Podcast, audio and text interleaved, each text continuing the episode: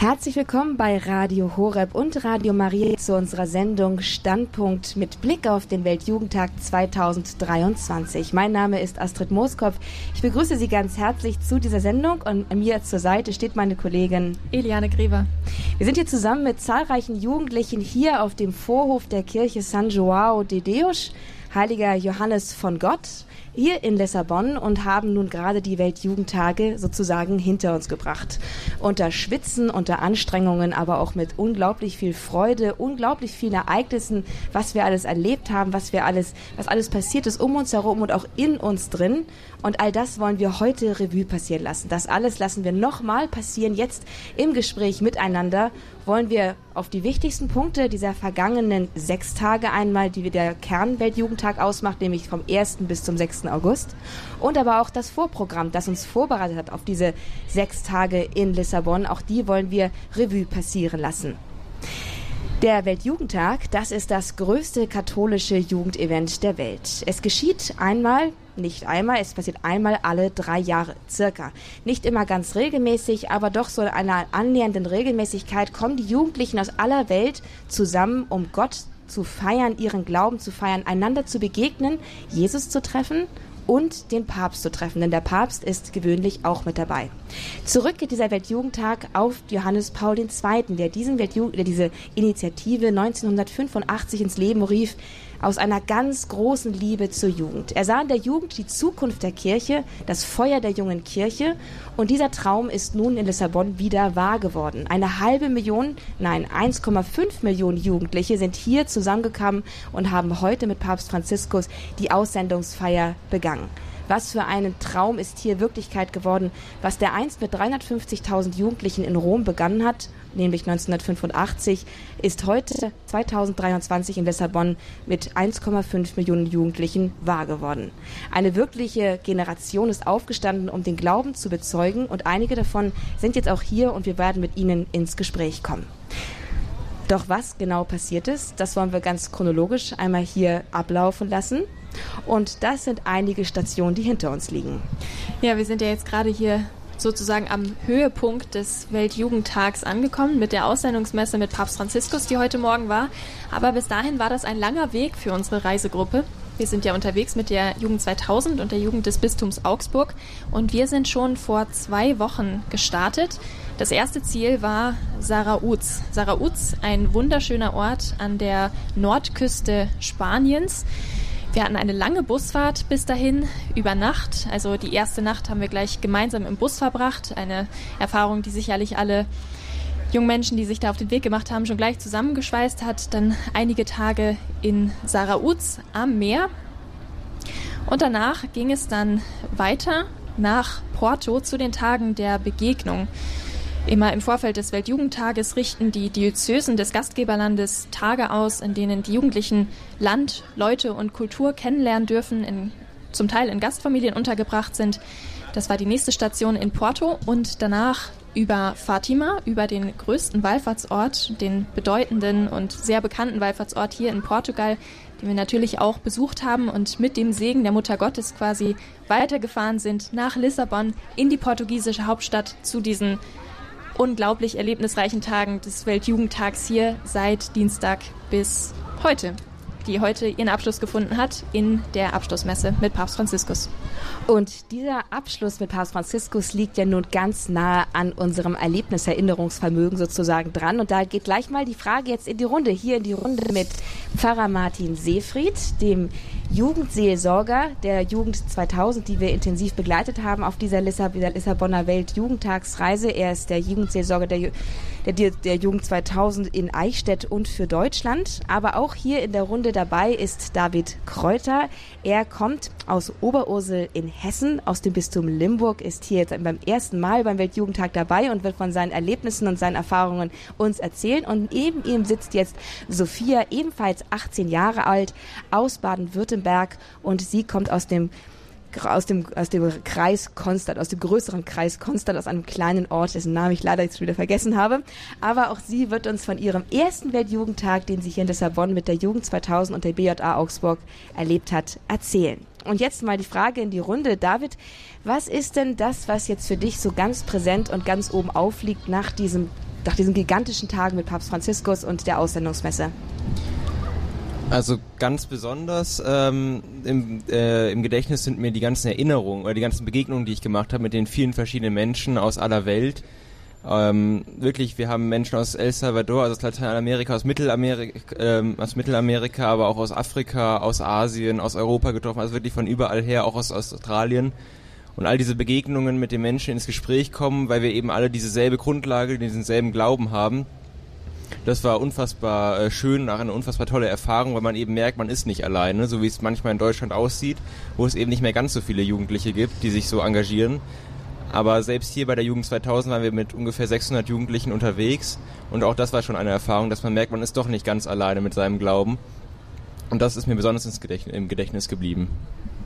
Ich finde das, was David jetzt gerade gesagt hat, mit diesem Wir sind nicht ganz allein im Glauben, ähm, fand ich auch heute bei dem äh, bei dieser Aussendungsmesse vom äh, mit dem Papst ganz schön, weil ähm, der Papst, der verbindet ja eigentlich unsere Kirche. Und das ist keine lokale Kirche, die jetzt irgendwie nur so in einem Ort ist, sondern das ist eine ganz weltumfassende Kirche. Und das, was diese ganze Kirche verbindet, ist ja eigentlich unser Glaube. Und das Wunderschöne daran ist, finde ich, dass der Papst für unseren Glauben ja steht und deswegen fand ich das, auch für mich war das ein super Erlebnis heute Morgen, als wir einfach mit dem Papst noch eine Messe feiern konnten, weil das war für mich so das erste Mal, dass irgendwie ähm, eben ich wirklich so den Papst mal auch in der Messe erlebt habe. Pfarrer Martin, du warst ja einer von den unzähligen Priestern, die da waren. Es hieß, es waren 10.000 Priester, die heute Morgen bei der Aussendungsmesse mit konzelebriert haben. Wie war das für dich? Ich habe echt genau das erlebt, was David vorhin gesagt hat. Ich war sehr früh um 5 Uhr schon vorne, um einen guten Platz zu kriegen. Und in der ersten Reihe neben mir saß ein Mann, der saß so vielleicht asiatisch aus. Und dann habe ich versucht, mit ihm meinen Keks zu teilen und alle möglichen Sprachen der Welt habe ich versucht so und der hat irgendwie nicht richtig geantwortet und rechts von mir, da saß jemand anders, der saß irgendwie so so Nordam südamerikanisch aus und, und am Ende des Tages habe ich gemerkt, dass die hatten einen deutschen Pilgerausweis und die studieren also in Münster. Und das ist die, die ist so cool, dass diese, also du bist da vorne und du merkst, jede Konkurrenz ist weg. Das ist, das ist kein Drängeln um Plätze, sondern das ist echt einfach, wow, wir dürfen jetzt alle hier sein. Pfarrer Siegfried, es ist ja nicht dein erster Weltjugendtag wie für David und Sophia, die das erste Mal das Ganze erlebt haben. Was ist denn für dich so ganz herausstechend jetzt an diesem Lissabonner Weltjugendtag, der ja noch nicht ganz zu Ende ist tatsächlich, der ja noch weitergeht für uns. Aber äh, was ist bis jetzt für dich so das Besondere und das Eigenartige an diesem Weltjugendtag? Mhm, also tatsächlich ist mein persönliches Besonderes die große Gruppe, mit der ich unterwegs bin. Ich habe eigentlich bisher alle meine Jugend Jugendtage irgendwo Reisegruppen als Pfarrer organisiert, ein Bus voll oder so, 40 Leute. Und das, das Besondere ist praktisch hier, dass ich innerhalb meiner eigenen Gruppe jetzt heute noch, hier Julia, wir reden gerade zum ersten Mal, Sophia, in unserer eigenen, Sophia, Entschuldigung, in unserer eigenen Gruppe nochmal neue Leute kennenlernen. Also in so einer riesigen deutschen Gruppe unterwegs zu sein mit einer Fahne vorweg, die irgendwie gefühlt zweimal sechs Meter groß ist. Und die Spanier fragen uns, was ist das für eine Nationalität? Was ist das? Und wir sagen, Deutschland. Und dann sagen, nein, nein, die deutsche Flagge kennen wir. Was ist das für eine Flagge? Und dann sagen wir Bayern. Und also das ist tatsächlich cool, in so einer riesen Gruppe unterwegs zu sein. Und das nimmt man nochmal stärker wahr, wenn wir selber so große Gruppe sind. Heute waren wir auf dem Rückweg, mussten wir über die Autobahn gehen. Und das, wir haben dann mit dem Handy navigiert und dann Fußgängernavigation funktionierte nicht, weil wir praktisch auf der Autobahn und dann haben wir ähm, Autonavigation eingestellt, so rechte Ausfahrt nehmen und so. Und dann hast du so diesen riesigen Strom, das ist ja wie Wasser, was da fließt, irgendwie so Millionen Menschen. Das war schon spektakulär. Ja, wir sind unterwegs mit der größten deutschen Gruppe. 600 Jugendliche sind aus Deutschland angereist, zentral organisiert von der BJA Augsburg und der Jugend 2000 angereist. Zwar in zwei Gruppen gestaffelt, einer Lang- und einer Kurzfahrerfahrt, aber am Ende des Tages waren es 600 Leute, die hier in Lissabon sozusagen eingefahren sind. Und es ist tatsächlich auch ähm, ziemlich beeindruckend gewesen, heute das irgendwie zu erleben. Äh, und gestern auch schon, als diese Massen von Pilgern, jungen Pilgern, Pilgerinnen und Pilgern da in den Teju-Park gewandert sind, um die, um die Vigil und die Aussendungsfeier mit Papst Franziskus zu feiern.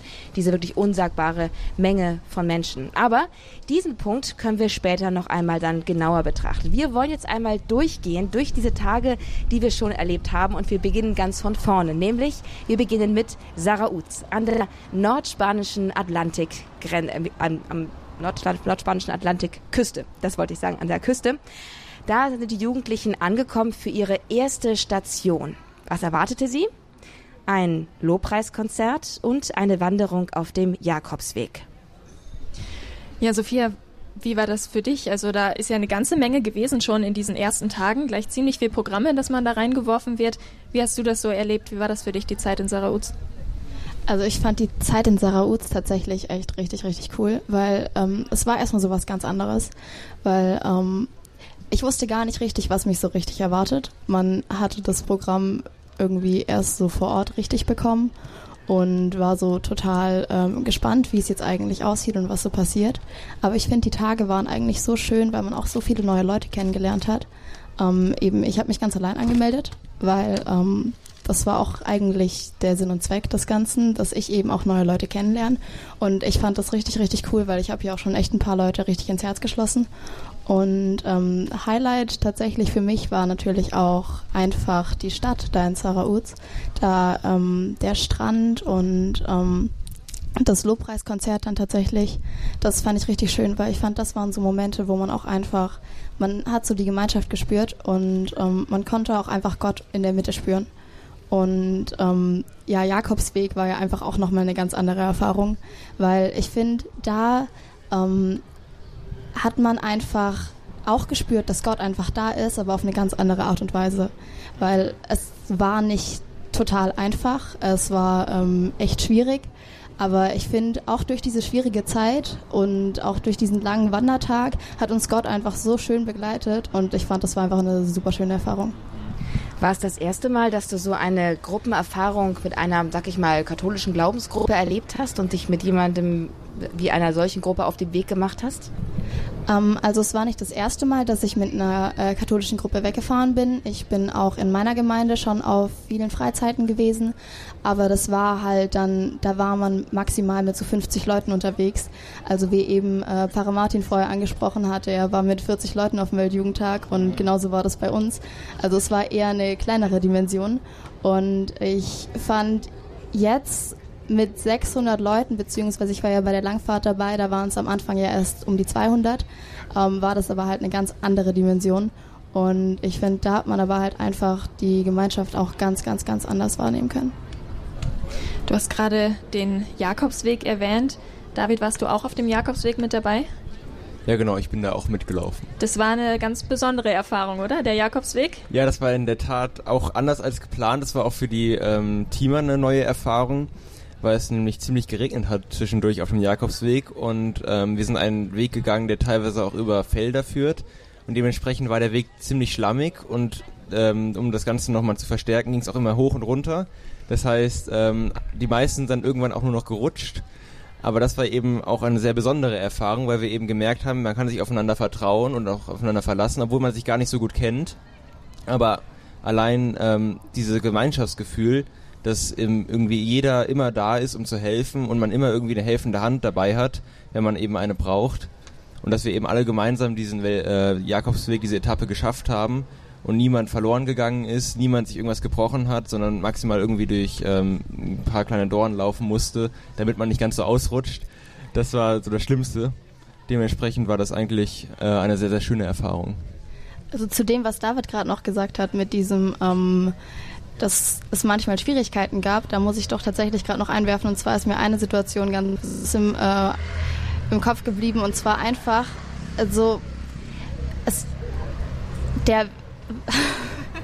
der Jakobsweg, der war ja relativ am Anfang noch. Also eben in Zarauz, wo wir eigentlich einander noch gar nicht so richtig gut kannten. Und da fand ich es dann eben ganz besonders schön, dass eigentlich dadurch auch die Gemeinschaft viel gestärkt wurde, weil als es dann diese ganzen Schwierigkeiten gab und als man dann mal irgendwie Hilfe gebraucht hatte beim Runtergehen, war niemand da und hat gesagt, okay, nee, nee, nee, ist jetzt nicht mein Problem, ich bin schon durch, sondern jeder hat irgendwie geholfen und hat damit angepackt, hat gefragt, eben, kann ich dir irgendwie helfen, kann ich dir die Hand geben, halte ich doch da fest, ich habe hier gerade einen Weg frei gemacht. Ähm, ich fand, das war eben auch eine ganz schöne Erfahrung, die einen irgendwie auch in der Gruppe sehr gestärkt hat. Die Gruppe sah also am Ende des Tages anders aus als bei der Ankunft in Sarauz, oder? Auf jeden Fall. Wir haben ähm, generell in Sarauz sehr viel Gemeinschaft erfahren. Wir waren davor eine Gruppe, die sich jetzt nicht so gut kannte. Natürlich waren einige von Jugend 2000 da, die sich zwischen äh, untereinander kannten, aber eben auch einige von außerhalb, so wie wir beide, Sophia und ich. Und ähm, ich fand, das war eben vor allem dieses, dieses, dass man merkt, wir haben alle diesen selben Glauben und wir sind alle dadurch gestärkt. Und dadurch hat man schon so ein Fundament, auf dem man aufbauen kann. Und da reichen eben auch die paar Tage in Zarauz, um so eine gute Gemeinschaft zu werden, dass man eben letztendlich den Jakobsweg zusammen pilgern kann und niemand zurückgelassen wird. In diesen Tagen in Sarauz, da gab es ja auch schon viel geistlichen Input eigentlich. Äh, auch das Lobpreiskonzert war ein, war ein großer Punkt da. Lobpreis machen, eine gemeinsame Gebetserfahrung. Wie, wie habt ihr das erlebt, diese Gebetszeiten in Gemeinschaft, in fremder Gemeinschaft auch? Ähm, also ich persönlich fand den Lobpreis eigentlich recht schön. Ich kannte Lobpreis, ähm, da das Singen eigentlich auch schon ein bisschen von ähm, der Gemeinde, wo ich rauskomme. Um, ähm, und ich finde, das ist bei mir immer so eine ziemlich intensive Erfahrung und äh, wo ich eigentlich auch immer sage, okay, da spüre ich jetzt Gott ganz besonders, vor allem wenn man in dieser großen Gruppe singt und dann einfach spürt, wie viele Leute und diese ganze Menschenmasse singt den gleichen Text und ähm, es geht darum eigentlich nur äh, Gott zu loben und zu preisen und genau, ich fand auch noch ganz schön, dass wir dann Ah, jetzt habe ich meinen Faden verloren. Genau, und nochmal zu dem, was Sophia gesagt hat mit der Gemeinschaft. Ich finde es auch immer besonders schön, wenn man eben an Orten betet, wo äh, viel Gemeinschaft ist, wo man eben merkt, hier wird schon entweder seit sehr langer Zeit oder eben sehr viele Leute auf einmal zusammen beten. Das haben wir eben auf dem ganzen Weltjugendtag gemerkt. Sei es eben in den kleineren Gruppen, jetzt in Sarauz bei der Vorfahrt, wo wir eben auch trotzdem mit vielen Jugendlichen zusammen die Messe gefeiert haben oder Rosenkranz gebetet haben aber eben auch in dann eben letztendlich am Weltjugendtag, wo wir dann mit Millionen anderen äh, Jugendlichen zusammen gebetet haben. Und all diese Gemeinschaftserfahrung ist auch sehr, sehr schön, weil man eben merkt, man ist nicht alleine, man lobt zusammen alle oder man, man betet zusammen alle denselben Gott an, man und all dieses, wenn man eben zusammen betet, dann hat es nochmal eine viel intensivere Erfahrung. Und ähm, das stärkt auch unfassbar im Glauben. Am im Ergebnis kann man dann immer oft sagen, ja, es ist irgendwie angenehm, es ist irgendwie schön, diese Erfahrung gemacht zu haben. Aber wie ist es denn davor? Ich meine, ihr seid beide in einem Alter, von dem ich zumindest meine Erinnerung weiß, dass man sich so ziemlich für alles schämt für alles, wo man irgendwie heraustritt, für alles, wo man sich exponieren muss. Und gerade auch Lobpreis und Gebet ist ja eine sehr persönliche Sache. Und nun wart ihr eine, eine Gruppe hineingestellt, die ihr nicht kanntet und nur zum Teil wart ihr euch bekannt gegenseitig. Wie war das für euch? Also ich muss sagen, dadurch, dass wir, also dass ich vor allem bei dem Rosenkranz oder bei den Stundengebet dabei war, was eben feste Gebetszeiten waren, hat man dadurch eben Halt gefunden, weil kein freies Gebet da war, sondern man eben diese Struktur hatte, in der man gehalten war, in der man eben zusammen diese Struktur gebetet hat, was jetzt das Gebet nicht schlechter macht, was einfach so einen, so einen einfachen Einstieg gibt bei dem Gebet, weil man eben alle, weil alle irgendwie wissen, was kommt jetzt, was wird jetzt gebetet und alle dasselbe beten und dadurch das ein bisschen vereinfacht wird, zusammen mit neuen oder fremden Menschen zu beten.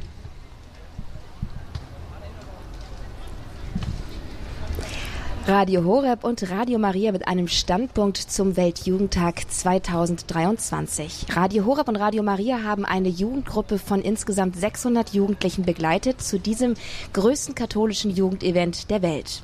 Papst Franziskus ist ebenfalls nach Lissabon gekommen, wo der Weltjugendtag seinen Gipfelpunkt erreicht hat und hat die Jugendlichen getroffen, sich an sie gewandt und sie auf dem Höhepunkt ihrer Erfahrungen am Weltjugendtag um die Tage um den Weltjugendtag herum hat er sie getroffen.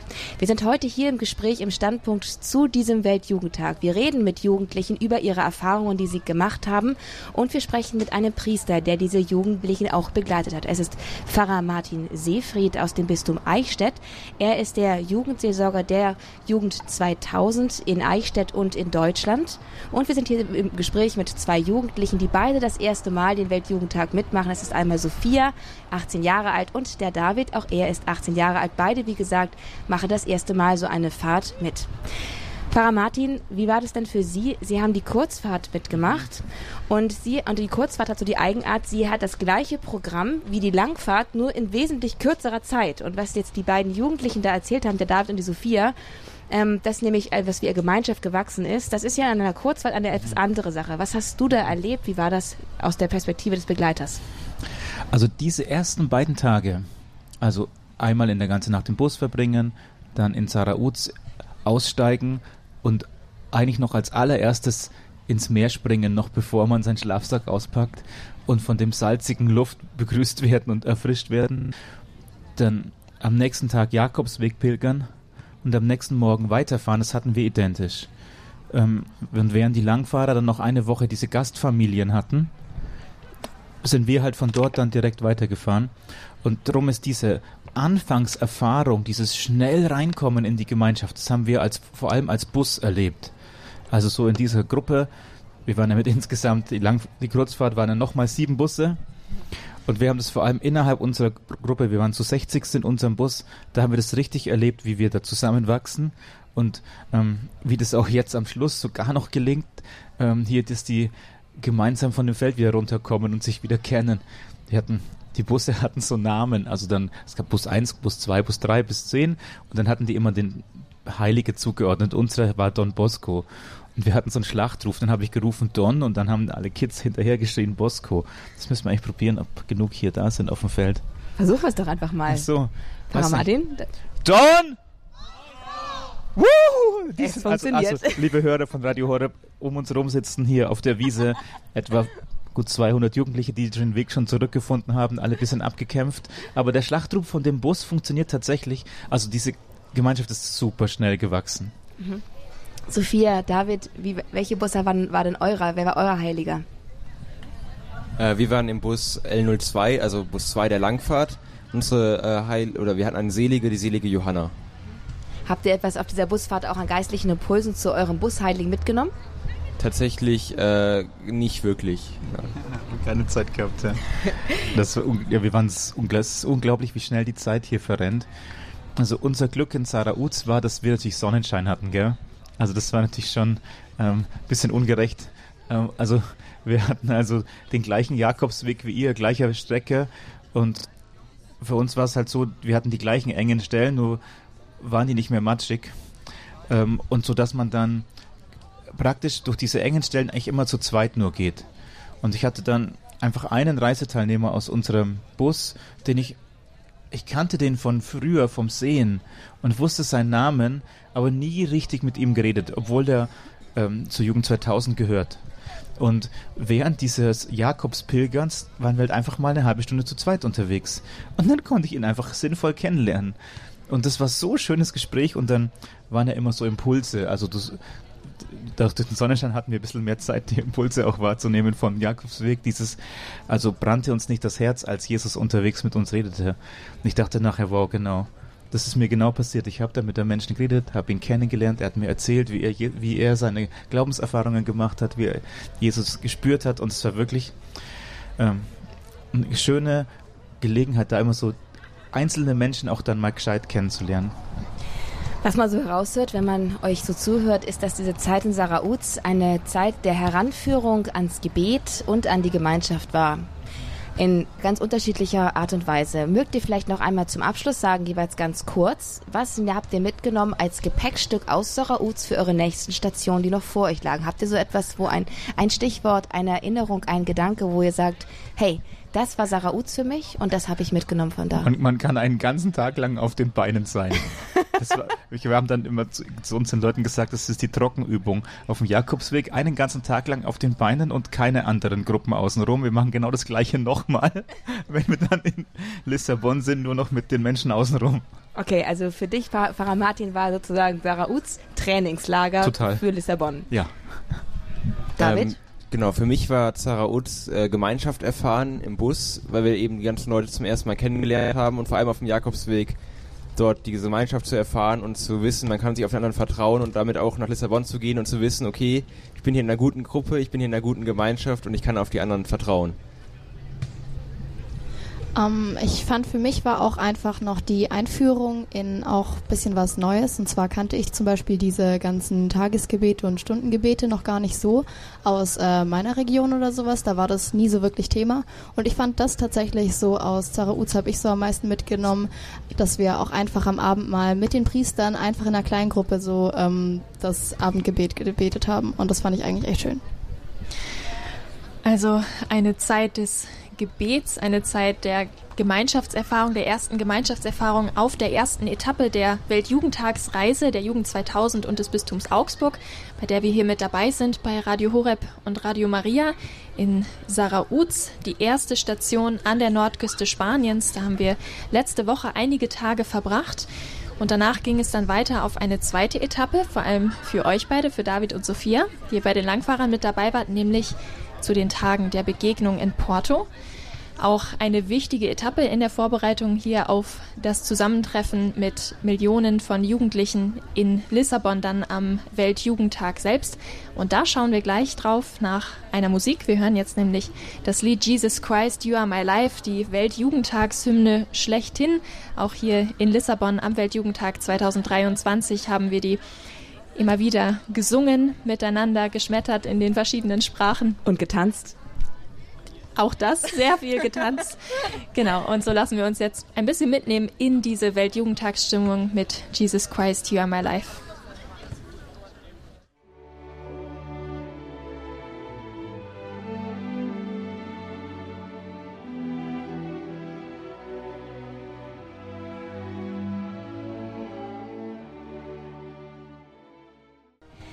Der Standpunkt am, am, Sonntagabend bei Radio Horeb und Radio Maria zum Weltjugendtag live aus Lissabon. Dazu begrüße ich Sie ganz herzlich. Ich bin Astrid Moskow und an meiner Seite ist Eliane Gräber. Wir führen Sie heute Abend Revue durch die Weltjugendtage 2023, die jetzt gerade hinter uns liegen. Das sind einmal die Tage vom 1. bis zum 6. August, das heißt bis heute vom letzten Dienstag. Das sind die Tage in Lissabon gewesen. Jugendliche aus aller Welt sind in der Hauptstadt Portugals zusammengeströmt, haben den Glauben haben Jesus die Begegnung und den Papst gefeiert und sich stärken lassen, vor allen Dingen im Glauben, haben das Feuer der Jungkirche mit aufgenommen, mitgenommen und nehmen es jetzt auf den weiteren Weg mit. Aber dem voran gingen auch noch einige andere Tage, vorbereitende Tage, nämlich die das Vorprogramm sind für den Weltjugendtag. Auch diese Gruppe der Jugendlichen haben wir bei Radio Horeb und Radio Maria begleitet und haben sie daran teilhaben lassen. Und heute wollen wir in konzentrierter Form noch einmal erleben, was die Jugendlichen in den Tagen erlebt haben. Zuvor haben wir zurückgeblickt auf die erste Station, das war Sarauz eine Zeit der Heranführung an Gemeinschaft und Gebet. 200 Jugendliche waren zusammen aufgebrochen von Deutschland aus, aus verschiedenen Diözesen im süddeutschen Raum, von der Jugend 2000 und der BJA Augsburg und sind in Sarauz das erste Mal zusammengekommen, haben zusammen gebetet, haben sich getroffen, haben sich kennengelernt, sind Freunde geworden und sind dann weitergezogen über den Jakobsweg nach Porto in Portugal. Hier sind mehrere Sachen passiert. Einmal ging es eine Stunde zurück, denn Portugal liegt eine Stunde vor der deutschen Zeitrechnung und die Zeit und das Zeitgefühl kam den Jugendlichen erstmal gehörig durcheinander. Aber auch sonst ging es raus aus der Komfortzone, denn die Jugendlichen wurden in Porto aufgeteilt bei den sogenannten Tagen der Begegnung auf Gastfamilien und Gastverein. Sie sind rausgenommen worden aus ihren Kreisen, aus ihren Gruppen, aus ihren Busgruppen, denen sie jetzt so halbwegs vertraut und denen vertraut war ihre Komfortzone halt und sind in die Begegnung gekommen mit neuen Menschen, mit einer anderen Kultur und einer fremden Sprache. Was das bedeutet und was die Leute davon da mitgenommen haben, das haben wir auch mal rumgefragt. Bevor wir hier in der Runde fragen, haben wir auch den Roland Kichle gefragt. Da, der ist Kaplan und hat die Jugendlichen auch begleitet. Und was er gesagt hat, was er mitgenommen hat, das hat er uns beantwortet. Ich kann es euch in einem Wort beantworten, Gastfreundschaft. Es war so wunderbar, wie die uns aufgenommen haben, wie sie sich um uns gekümmert haben, wie sie uns alle Wünsche von den Augen abgelesen haben und dann äh, alles für uns gemacht haben. Ich erinnere mich gestern, da hieß es dann, wir können unsere Sachen waschen lassen, weil wir doch schon einige Zeit unterwegs sind und alle haben, haben volle Tüten abgegeben und einen Tag später hat die Frau alles wieder zurückgegeben. Äh, Riesenwaschberge, frischer Wäsche waren in der Turnhalle gelegen. Die Leute machen alles für uns und das ist wirklich sehr, sehr beeindruckend. Gastfreundschaft, das war das Stichwort, das Roland Kichle gesagt hat zu den Tagen der Begegnung in Porto. Und wir sind jetzt hier im Gespräch live mit zwei Jugendlichen und einem begleitenden Priester der Jugend 2000 und BJA Augsburg. Und auch Sie wollen wir fragen, was Sie mitgenommen haben. Neben mir sitzen Sophia De Corsi, 18 Jahre alt, erstes Mal auf dem Weltjugendtag aus Baden-Württemberg, aus dem Raum Konstanz und daneben David Kräuter aus Hessen, aus Oberursel, aus dem Bistum Limburg, 18 Jahre alt, 18 Jahre alt und ebenfalls das erste Mal auf dem Weltjugendtag. Ihr beiden, was habt ihr mitgenommen aus Porto? Was habt ihr da erlebt? Also ich fand jetzt gerade das, was Roland gesagt hat, das zum Thema Gastfreundschaft, ist tatsächlich jetzt auch gerade, als er es gesagt hat, mir direkt nicht mehr aus dem Kopf gegangen, weil ich fand das auch so unglaublich schön, einfach zu sehen. Ähm, die, meine Gasteltern haben nur Portugiesisch gesprochen und das heißt, es war eine ganz andere Sprache, eine ganz andere Kultur und aber trotzdem zu sehen, wie sie sich gefreut haben, dass wir jetzt da sind und wie sie sich gefreut haben, dass wir jetzt einfach diese Tage bei denen verbringen dürfen und ähm, auch die ganze Mühe, die sie sich gemacht haben, ich finde, das hat man denen richtig angesehen. Ähm, und das fand ich tatsächlich dann einfach am schönsten daran auch für mich als Erfahrung, das zu sehen. Und ähm, Ah, ja, jetzt schon wieder Faden verloren. Genau, wie Sophia auch gesagt hat, ähm, die Gastfreundschaft war ein zentrales Element der Tage der Begegnung. Da ging es ja eben auch um die Begegnung, die Begegnung eben mit den Portugiesen, die dort eben leben. Und besonders war auch bei meiner Gastfamilie, ich hatte das Glück, äh, meine, die Gasttochter, die konnte Englisch sprechen, relativ gut Englisch sprechen. Das heißt, wir konnten uns relativ gut ähm, miteinander kommunizieren. Außerdem ging über Italienisch auch noch einige wenige Sachen, das, das war relativ ähnlich zu Portugiesisch, ich kann ein paar wenige Brocken Italienisch, so dass zum Beispiel kann man so ein bisschen, so ganz grob eben sagen, was jetzt gewünscht ist oder was jetzt, äh, genau, was jetzt vielleicht zu tun ist. Das heißt, darüber konnte man sich relativ gut austauschen und das ging ganz gut. Aber auch unsere Gastfamilie war äh, sehr, sehr ähm, Aufnahme, also sie hatten es sehr, sehr gut aufgenommen, sehr, sehr nett aufgenommen. Die Schwester ist extra ins andere Zimmer umgezogen, damit wir ein Zimmer hatten mit Bett. Sie haben auch für uns eben die Wäsche gewaschen. Sie haben für uns viel gekocht. Sie wollten uns eben die gesamte portugiesische Küche zeigen. So, das hieß am, am vorletzten Abend haben sie gemeint, ja, wir haben noch so und so viele Nachtische, die, sie, die ihr eigentlich alle probieren müsst, aber wir hatten nur noch einen Abend zum Abendessen, deswegen ähm, sucht euch den eins aus. Dann haben sie uns eine riesige Liste von Nachtischen vorgelegt und immer erklärt, was das genau ist und wie das schmeckt. Und dann durften wir uns eben verschiedene äh, Nachtische aussuchen. Letztendlich haben wir uns für süße Nudeln entschieden, weil uns die tatsächlich ähm, besonders waren. Das ist so eine portugiesische Spezialität. Ich glaube, besonders zu Weihnachten wird die gegessen. Und das werden im Grunde dünne Nudeln, also normale Nudeln werden gekocht wie normale Nudeln, aber eben anstatt Salz mit Zucker und äh, Zitrone. Und dann ähm, schmecken die tatsächlich, die schmecken eigenartig oder auch neu für unseren Geschmack, aber ich finde, die schmecken doch durchaus sehr lecker. Da habt ihr dann ja in den Gastfamilien schon ganz viel von der portugiesischen Kultur und auch von der portugiesischen Mentalität ein bisschen mit der Gastfreundschaft da erfahren dürfen die Pfarrei vor Ort, in der ihr, in der die Familien gelebt haben, die haben ja auch so ein Programm für euch organisiert. Was habt ihr da mitgenommen? Was habt ihr da lernen können, auch von, von Portugal, was euch da gezeigt wurde? Also die Pfarrei hat ähm, viele verschiedene Sachen angeboten. In, die hatten ähm, einen relativ neuen Jugendraum gehabt, direkt neben der Kirche im Keller, wo sie verschiedene Aktivitäten angeboten haben, wo wir zusammen gesungen haben, zusammen ähm, Gerüche erriechen durften, Geschmäcker aus Portugal erschmecken durften. Mit sehr viel Liebe alles vorbereitet, äh, für jeden Tag verschiedenes Programm, wo man eben auch für die Wartezeit auf dem Bus, wenn wir eben dann nach äh, eine andere Städte gefahren sind, zum Beispiel eben nach Porto rein, oder eben auch äh, für die Wartezeit, bis unsere Gastfamilien wiederkamen, haben sie immer ähm, verschiedenes Programm geboten, auch eben sehr liebevoll gestaltetes Programm, dass wir, dass uns nie langweilig wurde und währenddessen haben sie uns eben auch ganz spielerisch die Kultur von Portugal gezeigt. David hatte jetzt auch gerade irgendwie noch das Essen erwähnt und ich fand tatsächlich, was bei mir auch noch ganz im Kopf geblieben ist, war zum Beispiel einmal dieses Picknick, was wir auch mit den ganzen Gastfamilien hatten und aber auch diesen einen Abend, als wir mit den Gastfamilien auf diesem ähm, Festival oder ich glaube so ähnlich hieß das waren und ich fand da auch besonders schön, also einmal hat man da auch nochmal die portugiesische Küche ganz anders an, äh, kennengelernt. Und ich finde, man muss einmal dazu sagen, die Portugiesen, die essen ja extrem viel. Also so wie ich das gerade ähm, so rausge mitgekriegt hatte dann. Also es hieß dann, man hatte den Teller leer gegessen, war eigentlich schon fertig und dann wird einem direkt schon wieder das nächste drauf gemacht. Dann dachte man, man hätte es geschafft. Auf einmal kam so ein halber Berg Eis auf einen zu und also ich sag, wir wurden da wirklich schon fast gemästet. Ähm, aber es war total lecker. Also ich fand, das war was anderes, aber trotzdem total lecker. Das, was äh, David auch vorher gesagt hatte mit diesen äh, süßen Nudeln. Bei uns gab es das tatsächlich auch, nur so mehr puddinghaft. Also ich finde, es sah gar nicht so appetitlich aus, aber es hat total lecker geschmeckt. Und ich fand, das war dann wirklich was, ähm, einfach was ganz anderes, was man so erfahren konnte. Und bei mir war es tatsächlich auch so, dass meine Gasteltern tatsächlich auch recht alt waren und da nochmal, um auf das Thema Gastfreundschaft zurückzukommen, fand ich dann tatsächlich auch sehr erstaunlich, dass dann auch Davids Gasteltern zum Beispiel äh, mich auch noch relativ gut aufgenommen haben. Zum Beispiel hatte ich dann bei den Picknicks ähm, auch dann noch die Möglichkeit, einfach bei denen dazu zu sitzen und bei denen noch mitzuessen und das fand ich extrem schön, wo ich dann einfach gemerkt habe, okay, also die sind ja super lieb. Ich fand also und die Tochter, wo David auch gerade vorher noch gemeint hatte, ähm, Vanessa war ihr Name, die war so nett und ich finde, mit der hat man sich so gut verstanden. Das war ähm, so supi. Wir haben uns sogar tatsächlich gestern nochmal mit der ähm, verabredet und noch einmal getroffen, ähm, als wir da auf dem Platz waren zum Übernachten.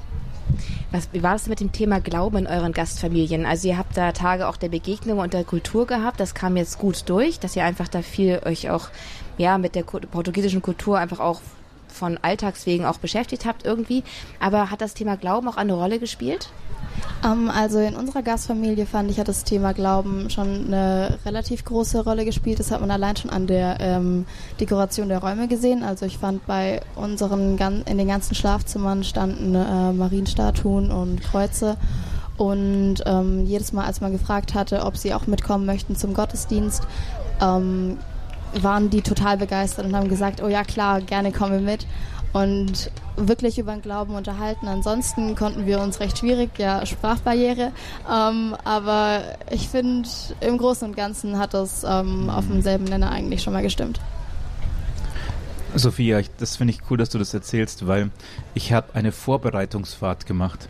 Ich war vor einem Jahr in Porto, habe mich da mit dem Jugendpfarrer getroffen und dann hat er damals zu uns gesagt, das wird eine richtige Herausforderung für uns, weil am Anfang haben wir den Weltjugendtag nur technisch vorbereitet. Also keine Ahnung, wie viel Turnhallen braucht man, wie viel Lebensmittel braucht man für so viele Leute, wie viel darf ein Essenspaket kosten und diese Dinge. Und dann hat er gemerkt, wow krass, wenn unsere, wenn da kommen Leute aus dem Ausland, wenn die gar nicht auf gläubige Jugendliche wieder treffen, dann geben ihnen das Wichtigste nicht. Und wir müssen überhaupt erstmal anfangen, ein paar gläubige Jugendliche zu sammeln, damit dann die Gäste überhaupt Glauben vorfinden, wenn die zu uns kommen. Und er hat das klar vor Augen gehabt, dass das in Portugal auch nicht nur anders ist, nicht, wie, nicht so anders ist wie in Deutschland. Und dass es schon erstmal eine Aufgabe ist, diese Leute auch zu finden, die dann bereit sind, auch vom Glauben her gesehen, die Zeugen vor Ort zu sein, umso schöner zu merken, dass es ein paar gegeben hat, auch allen Generationen. Ja, genau, und dazu zu diesen Zeugen, die haben wir auch eben erleben dürfen in unserer Pfarrei. Da gab es einen relativ jungen Chor aus vielen jungen Menschen, die gesungen haben, die Messe immer sehr schön mitgestaltet haben. Äh, auch meine Gastschwester Vanessa war eben auch in diesem Chor drin.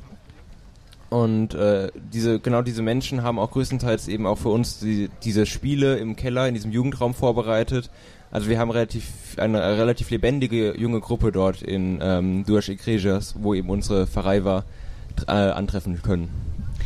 Ich erinnere mich da an einen Morgenlob, wo ich auch mit dabei war in eurer Pfarrei. Und äh, bezüglich dem Chor, da haben nämlich alle gemeinsam verschiedene Lieder geübt und zwar aus verschiedenen Sprachen, denn es waren ja nicht nur die Gruppe aus Deutschland da, sondern auch aus ganz vielen anderen Ländern. Wie, wie habt ihr das so empfunden? Bisschen Vorgeschmack schon auf den Weltjugendtag? So diese ganze Internationalität, die da zusammengekommen ist? Also ich fand das total schön, weil ich fand, also das, was mir am meisten auch im äh, Kopf geblieben ist, sind zum Beispiel die Polen gewesen, weil die haben richtig Stimmung gemacht und die haben auch bei jedem Gottesdienst auch total ihre Lieder ähm, gesungen, rauf und runter und ich fand, das war tatsächlich richtig schön und ähm, ich glaube, die waren tatsächlich auch eine größere Gruppe, deswegen sind die am meisten durchgedrungen. Aber ich finde, äh, es waren auch noch aus Indien ein paar da und ich glaube auch noch aus ein paar anderen Ländern. Und ich fand, tatsächlich war das ähm, auch noch äh, wirklich, wie du es gerade gesagt hast, ein Vorgeschmack eigentlich auf dem Weltjugendtag, weil man hat eigentlich auch schon ein paar Leute aus anderen Ländern eigentlich getroffen und konnte sich gut mit denen unterhalten. Und da haben wir dann tatsächlich auch schon angefangen, unsere Armbändchen oder so zu tauschen, weil wir haben, ähm, also genau unsere Gruppe, wir hatten solche Deutschland-Armbändelchen und sind dann da eben rumgegangen und haben einfach gefragt, ah ja, ähm, ja, wo kommt ihr eigentlich her? Was, äh, wie seid ihr auf den Weltjugendtag gekommen und wie war es bis jetzt so für euch? Ich fand da einfach dieser Austausch mit denen war eigentlich echt schon richtig toll. Und eben auch die Lieder, die wir in der Kirche dann gesungen haben und in den eigenen Sprachen dann von den Leuten, fand ich auch echt besonders, weil du da eigentlich dann auch nochmal die Sprache ein bisschen anders kennenlernen durftest. Du hast zwar wenig vom Text verstanden, fand ich, aber es war was, mal was anderes. Ja, ich fand auch die Tage in Porto oder in der Zürse Porto waren im Grunde wie so ein Weltjugendtag Light, weil man eben das, was wir hier in Lissabon erleben durften, erlebt hat, aber eben auf kleinerem Raum und dadurch aber auch ein bisschen persönlicher, weil man mit den Menschen, mit denen man in einer Pfarrei war, eben jeden Tag irgendwie zusammen die Messe gefeiert hat, jeden Tag Morgenlob gehabt hat. Das heißt, man hat die Menschen besser gekannt und dadurch war es ein persönlicherer Weltjugendtag, dafür aber eben auch ein kleinerer dann habt ihr auch ganz neue Arten von Spiritualität kennengelernt. Also die deutsche Kirche ist ja, hat ja auch ihre so ganz eigene Art, nicht wahr? Also der süddeutsche Raum ist immer anders als der norddeutsche Raum, aber die Deutschen für sich haben insgesamt auch eine eigene Art. Wie ist denn das, wenn man so unterwegs ist mit einer Gruppe von deutschen Jugendlichen und dann auf Gruppen von anders nationale, anderen Nationalitäten zu treffen, auf Jugendlichen, die ihren Glauben auch anders ausdrücken? Wie ging euch das damit? Es war zum einen sehr spannend zu sehen, wie das jetzt eben in anderen Ländern praktiziert wird, wie in anderen Ländern der Glaube gelebt wird. In Polen zum Beispiel eben viel mehr mit dieser Musik, mit dieser auch eher moderneren Musik, ähm, mit viel mehr Inbrunst, finde ich, wie das gesungen wurde. Ähm, also in Deutschland wird auch wieder mit Inbrunst gesungen, aber es war irgendwie nochmal so ein anderer Inbrunst. Es war so ein anderer Flair, den die Polen drüber getragen haben, den wir eben auch erleben durften dort. Und eben all dieses andere zu erkennen und zu merken, okay, die deutsche Kirche ist nicht die Hauptkirche von der katholischen Kirche, sondern die deutsche Kirche ist eben nur ein Teil der katholischen Kirche, was vielleicht auch gar nicht mal so unwichtig ist. Das ähm, war schon sehr interessant zu erkennen. Ähm, ich fand aber auch, wie die Musik da ähm, rübergebracht wurde. Also ähm, ich finde, bei uns ist es oft so, dass einfach nur mit Klavierbegleitung gesungen wird. Und ich fand, da hat man es einfach nochmal ganz anders erlebt, dass einfach, es wurde mit Klavier, mit Gitarre, dann hat auch vor allem noch eine Geige richtig eine schöne Überstimme, Oberstimme gemacht. Und ähm, gesungen wurde zweistimmig mit Mädchenchor, dann auf einmal die Jungs noch eingestiegen. Und ähm, also ich finde, das war was ganz Eigenes. Um, ähm, und aber ich fand auch ähm, die Trommeln, weil es wurde viel getrommelt, finde ich, und mit Caron und einfach auch nochmal ein ganz anderer Rhythmus reingebracht, wie ich das irgendwie nicht gar, gar nicht so richtig kannte. Also ich fand, das war einfach auch nochmal was ganz anderes.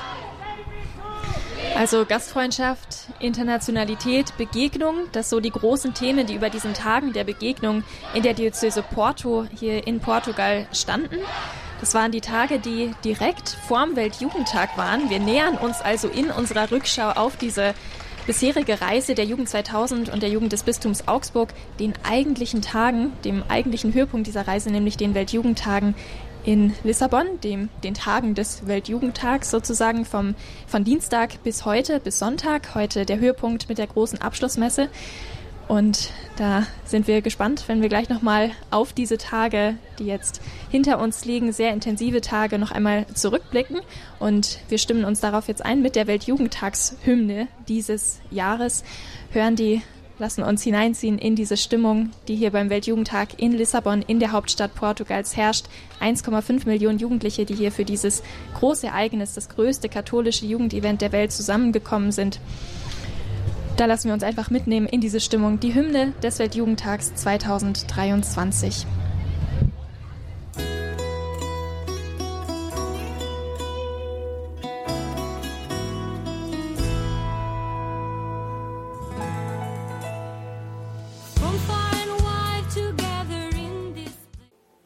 Jugendtagsthema Maria stand auf und machte sich eilig auf den Weg, haben sich Jugendliche selbst auf den Weg gemacht. Von Deutschland aus nach Lissabon in Portugals Hauptstadt, um den Weltjugendtag 2023 gemeinsam zu feiern. Es ist der 37. Weltjugendtag, den die Weltkirche sieht, gegründet und ja, begründet und in der Welt schon erträumt, sozusagen auch in dieser Größe, wie er jetzt Wirklichkeit geworden ist, mit 1,5 Millionen Jugendlichen von Papst Johannes Paul II. 1985. Angefangen hat alles mit 350.000 Jugendlichen in Rom. Heute, an diesem Tag, haben sich 1,5 Millionen Jugendliche in Lissabon im Tejo Park zur Abschlussmesse mit Papst Franziskus getroffen, den Glauben gefeiert in einem gigantischen Ausmaß. Wir sind heute im Gespräch und lassen die Tage des Weltjugendtags Revue passieren. In allen Stationen, die die deutschen Jugendlichen von Deutschland aus bis nach Lissabon gegangen sind. Die erste Station, das war Sarauz in Nordspanien an der Atlantikküste. Tage der, des Gebetes und des Kennenlernens untereinander. Also Heranführung an Gemeinschaft und Gebet. Dann folgten Tage der Begegnung, wo es um die Kultur Portugals ging. Die Jugendlichen treten heraus aus der Komfortzone, begegnen den Jugendlichen international Weltjugendtag Leid und machen sich dann auf den Weg nach Lissabon über Fatima, über den Marienerscheinungsort, dort wo Maria drei Hirtenkindern erschienen ist, wo wir einen Tag Zwischenstopp eingelegt haben, ihre Fürbitte erbeten haben und sie von dort aus mitgenommen haben, beziehungsweise uns von dort aus von ihr führen haben lassen nach Lissabon, wo die Jugendlichen dann zusammengetroffen sind, um sich in einigen Tagen noch einmal ganz intensiv auf die Begegnung mit Papst Franziskus vorzubereiten und um sich aussenden zu lassen von ihm in die Welt zurück mit dem Feuer des Glaubens und einer jungen Kirche im Herzen. Auf diese Tage nun blicken wir hier zurück. Wir sind in Lissabon angekommen, gemeinsam. Wir sitzen auch hier gerade in Lissabon auf dem Kirchenplatz der Gemeinde San João de Deus, der heilige Johannes von Gott. Hier in der Nähe ist die Unterkunft der Jungs, der Jugend 2000 und der BJA Augsburg, aber es ist so unerträglich heiß hier in Lissabon. 40 Grad ist es heute geworden, dass sich die Jugendlichen heute auf den Platz geflüchtet haben, weil es drin einfach nicht aus auszuhalten war. Und ebenso wie Sie jetzt hier draußen kampiert haben, den Tag über, haben auch wir hier draußen unser Lager aufgeschlagen mit Radio Horeb, unserem mobilen Studio und sind im Gespräch mit zwei Jugendlichen aus der Gruppe von der Jugend 2000 und der BJA Augsburg und mit Pfarrer Martin Seefried, der die Jugendgruppe auf der Kurzfahrt begleitet hat aus Deutschland. Pfarrer Martin Seefried ist der Jugendseelsorger der Jugend 2000 in Eichstätt und Deutschland und die beiden Jugendlichen, das sind David Kräuter und Sophia Jetzt habe ich den Nachnamen vergessen. De Corsi, wie peinlich. Also, beide 18 Jahre alt, beide das erste Mal unterwegs. Mit ihnen sind wir schon eine Weile im Gespräch. Es ist unglaublich interessant und spannend zu hören, was sie zu berichten haben. Auch wir, die wir als Radio Horeb-Team die, die Gruppe intensiv begleitet haben, haben einige Sachen gar nicht gewusst, weil wir, weil es so, weil die Gruppe so groß ist. 200 Jugendliche sind insgesamt gestartet, sind mittlerweile auf 600 Jugendliche angewachsen. Das sind so viele Menschen, dass es ganz schwer ist, da überhaupt bei den ganzen Ereignissen, die passieren, einen Überblick zu bewahren. Und da erfahren wir teilweise jetzt neue Sachen neue, neue Perspektiven, was unglaublich spannend ist und diesen Weltjugendtag noch kostbarer und noch ereignisreicher macht. Hier in Lissabon, da wollen wir uns doch mal jetzt an Pfarrer Martin Seefried wenden. Pfarrer Martin, was nimmst du hier mit aus diesen Tagen der Vorbereitung auf den Weltjugendtag hin? Es sind ja drei Tage der Katechese, das ist immer so ganz üblich, dass drei Katechesenvormittage veranstaltet werden für die einzelnen Sprachen, wo dann Bischöfe Katechesen halten. Das war ja auch ein bisschen anders strukturiert in diesem Jahr. Was hast du erlebt und was hast du wahrgenommen bei den Jugendlichen? Also das erste Erlebnis war ja gleich der Dienstagabend, des, der Willkommenszeremonie für den Papst. Da waren wir in einem Stadtpark und wir hatten gar keinen guten Platz. Wir waren relativ. Ähm, was schmarrn, stimmt gar nicht, gell? Das erste war gar nicht die Willkommens. da gab es diesen Anfangsgottesdienst. Ja. Das war eigentlich alles in diesem einen Park da, diesem einen Stadtpark. Genau, Eduard der siebte Park. Da gab es die Willkommensmesse am Dienstag, die Begrüßung für den Papst am, am Donnerstag. Do, ach, das war Donnerstag. Und, und am, Freit am, Freitag dann der Kreuzweg, alles in diesem einen Park. Genau. Was ich aber erzählen wollte, ist eben diese Geschichte, dass eigentlich das Zusammentreffen mit dem Papst hat das Ding nochmal verändert. Von dem, okay, wir machen eine tolle religiöse Veranstaltung, wir machen irgendwie schöne Lieder und wir sind eine gute Gruppe. Und wir standen irgendwo hier um Kreisverkehr, weit unten, am unteren Ende von dem Park. Und auf einmal springen halt die Leute auf und du merkst, aha, jetzt kommt gleich der Papst. Und dann siehst du mehr oder weniger nur einen kleinen weißen Fleck, der auf einem weißen Auto sitzt und der huscht so zwischen den Köpfen vorbei. Und alle sprangen auf und sagten, oh, ich habe den Papst gesehen. Und bei uns war, neben mir saß ein, ein, junges Ehepaar, die auf unserer Reise dabei sind. Die hatten letztes Jahr geheiratet und waren also beim Papst schon bei Audienz, haben ihm die Hand gegeben. Und dann sagte sie, warum berührt mich das eigentlich so, dass jetzt da dieser weiße Punkt vorbeifährt? Ich habe ihn schon viel näher gesehen. Und dann kamen wir drauf, dass in dem Moment, wo der Papst da ist, erlebt man eine Gemeinschaft unter den Jugendlichen. Du merkst, wow, die Spanier da vor uns, die gehören auch zu mir. Und die Portugiesen da drüben, die gehören auch zu mir. Und die Leute aus Hongkong da drüben, die gehören auch zu mir. Und in dem Moment, einfach nur dadurch, dass er da ist, spürt man sich als Kirche. Und ich glaube, das war die, für mich der große Anfang dieser Tage hier in Lissabon selber. Ich kann sagen, die, diese Tage hier in Lissabon, diese Woche, die verschwimmt zeitlich so ein bisschen. Es ist unglaublich lang, weil so unglaublich viel passiert. Es sind eben diese drei Tage der Katechese, wo man noch in der, in der eigenen Sprache sozusagen mit, mit Jugendlichen der eigenen Sprachgruppe zusammen ist, gemeinsam Katechese hält und sich auch geistlich vorbereitet auf dieses Treffen dann mit dem Papst am Donnerstag. Sophia, bei einer von diesen Katechesen warst du auch mit, äh, mit ganz, ganz nah dran am Geschehen. Warst damit beteiligt, standest mit auf der Bühne. Wie war das für dich? Wie hast du das erlebt? Ähm, also ich muss tatsächlich sagen, das war ähm, Aufregung pur.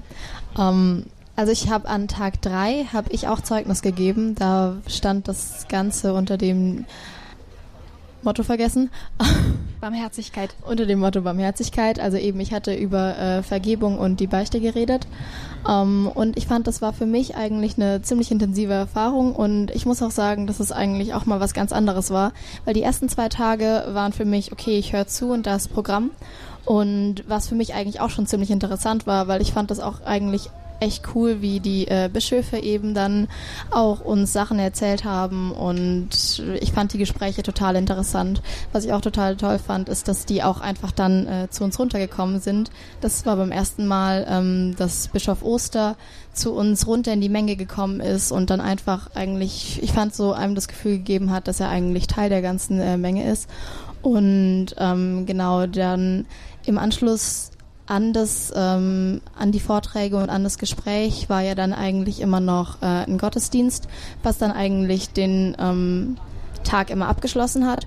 Und an Tag drei war es eben so, dass ich Teil des Programms war und ähm, ich fand, da war tatsächlich noch mal ein bisschen Aufregung, weil ich wusste bis zum Schluss irgendwie doch nicht so genau, ähm, ist das jetzt was für mich, ist das nichts für mich? Ähm, aber ich dachte mir so, das ist so eine Chance in meinem Leben, wo ich einfach auch anderen Leuten so von meinen Begegnungen mit Gott erzählen kann. Und ich dachte, die Chance kann ich mir nicht entgehen lassen. Und vor allem, das ist ja eigentlich unser Auftrag auch, weil wir sollen ja von Gott weiter erzählen und ich habe von ein paar Leuten schon Rückmeldungen bekommen, dass es irgendwie, ich sie tatsächlich ähm, irgendwie in diesem einen Punkt irgendwie die bisschen berührt habe und ich denke, dann habe ich ja, also darauf bin ich echt stolz und da bin ich richtig, richtig froh drüber und dann, genau, da denke ich, habe ich mal was richtig gemacht. Das Thema war an dem Tag Barmherzigkeit. Es ging um die Beichte. Du hast dein Zeugnis in diesem Kontext gegeben und eine Werbung sozusagen für die Beichte auch dann da äh, gemacht ein Stück weit. Was sehr beeindruckend war, denn im Anschluss hat man wirklich und wirklich viele, viele, viele Jugendliche zur Beichte gegangen und haben sich von den Zeugnissen, du warst nicht die Einzige, wirklich auch berühren lassen. Und das war sehr beeindruckend und das hatte ich aber auch wahrgenommen, dass die Katechesenstruktur ein wenig anders ist als in den Jahren zuvor, wie ich es mir habe erzählen lassen. Ähm, Pfarrer, Pfarrer Martin, ähm, wie, Sie kennen die Katechesenstrukturen aus den früheren Jahren. Können Sie das vielleicht ganz kurz einmal charakterisieren, was eigentlich anders ist in diesem Jahr? Also der Knackpunkt war so, klassischerweise würde das so heiß gehen. Man trifft sich am Vormittag und ein Bischof redet. 30 Minuten, 45 Minuten spricht er. Nach diesen 30 Minuten, 45 Minuten kann man sich melden und Fragen an den Bischof stellen. Dann gibt es also 20, 30 Rückfragen. Ähm, und nach dieser, das dauert nochmal eine halbe, dreiviertel Stunde. Und der Bischof muss da spontan antworten. Und dann kommt die Heilige Messe. Und man hat gemerkt, ähm, dass, also wir haben immer geschlafen. Ich erinnere mich an so viele Katechesen-Vormittage, wo du in einer stickigen Kirche bist und irgendwann mal alle über Köpfe auf die Schultern von den Nachbarn liegen. Und wir haben uns gefragt, was das bedeutet, oder nicht wir, sondern ähm, der Laienrat in Rom hat sich gefragt, was das bedeutet, wenn der Papst Franziskus sich Synodalität wünscht. Und wir kamen drauf, der Laienrat und dann die Deutsche Bischofskonferenz, aber eigentlich ist es eine internationale Geschichte. Das, das heißt ja nicht demokratische Synodalität, heißt ja nicht demokratische Abstimmung, sondern das heißt ja, wir glauben wirklich, dass wenn wir aufeinander hören, dass wir dann Gottes Stimme hören. Also das heißt Synodalität, das kommt vom heiligen Ignatius und unser Papst ist ein Isoit. Und die Idee ist, wenn es gelingt, ich höre dir zu und interessiere mich für dich, dann müsste das auch passieren, dass Gott zu mir spricht. Und wenn wir dann uns einig werden, dann können wir uns sicher sein, dass Gott uns jetzt eine Richtung gezeigt hat. Genial. Genau, und so, und die Umsetzung ist aber echt schwierig gewesen. Ich bekenne selber frei, ich hatte total Angst davor. Ich habe immer gesagt, nein, das können wir nicht bringen. Da kommen die dümmsten aller Fragen. wir müssen die Bischöfe lehren lassen. Wir haben uns echt ein bisschen durchgekämpft zu diesem Vertrauen auf Gott. Dass es tatsächlich hier junge Menschen hier in dem deutschsprachigen Raum mit uns unterwegs sind, die selber den Heiligen Geist haben. Und wenn die irgendwas sagen, kommt da was Gutes raus. Und so, so ist es dann gewesen, dass die Vormittage, dass die neue Struktur ist also so, es beginnt damit, dass junge Leute eine Sache erzählen, was sie de, mit der Bibelstelle anfangen können, was sie mit dem Thema Beichte anfangen können ähm, und was sie mit dem Thema anfangen können, dass dann Zeit ist für Kleingruppe, wo man sich mit seinem Nachbar zu zweit oder zu dritt austauschen kann. Und erst danach, als drittes, kommt der Bischof. Und der darf in gewisser Weise antworten und auch weil er der Lehrer ist, der zu uns geschickt ist, darf er das Thema auch bündeln und zusammenfassen und sagen, ich habe rausgehört, das ist der Punkt. Und dadurch war den Bischöfen die Redezeit arg gekürzt, ähm, aber die haben es super gut gemacht. Also ich fand die Katechesen in diesem Jahr, Bischof Oster, Bischof Bertram, ey, die waren einfach richtig gut. Und diese Struktur hat bewirkt, dass man das Gefühl hatte, oh ja, wir haben was zu sagen Sophia, danke, du hattest was zu sagen. Aber der Bischof hatte nachher auch was zu sagen. Das war nicht nur, ich erkläre euch halt irgendwas random, irgendein Thema, sondern das war das, was am Ende die Aussage war, wo wir wirklich gespürt hat, ich glaube, das wollte Gott uns heute sagen. Hier, ja, Punkt. David, du warst auch dabei. Es war dein erstes Mal, dass du an einem Katechesenvormittag überhaupt teilgenommen hast, weil du das erste Mal auf dem Weltjugendtag dabei warst. Wie hast du diese Katechesentage, der erste, der unter dem Titel ganzheitliche Ökologie, der zweite unter, unter dem Titel Freundschaft und der dritte unter dem Thema Barmherzigkeit, was hast du da mitgenommen? Wie hast du das erlebt? Also wie gesagt, ich kann ja nicht vergleichen, wie jetzt es früher war bei anderen Weltjugendtagen, aber ich fand die Katechesen sehr, sehr schön und auch sehr bereichernd besonders dann eben das, was der Bischof uns äh, mitgeben wollte, weil man eben auch häufig gemerkt hat, das war das ist dem Bischof wirklich ein Anliegen, dass wir Jugendliche das jetzt hören und wir Jugendlichen ähm, uns das vielleicht auch zu Herzen nehmen und dabei darüber weiter nachdenken. Das fand ich besonders schön, auch eben verschiedenen Themen, worüber gesprochen wurde. Ich finde, die haben ziemlich gut gepasst zu dem, was eben jetzt gerade in der Welt relevant ist, was jetzt gerade bewegt.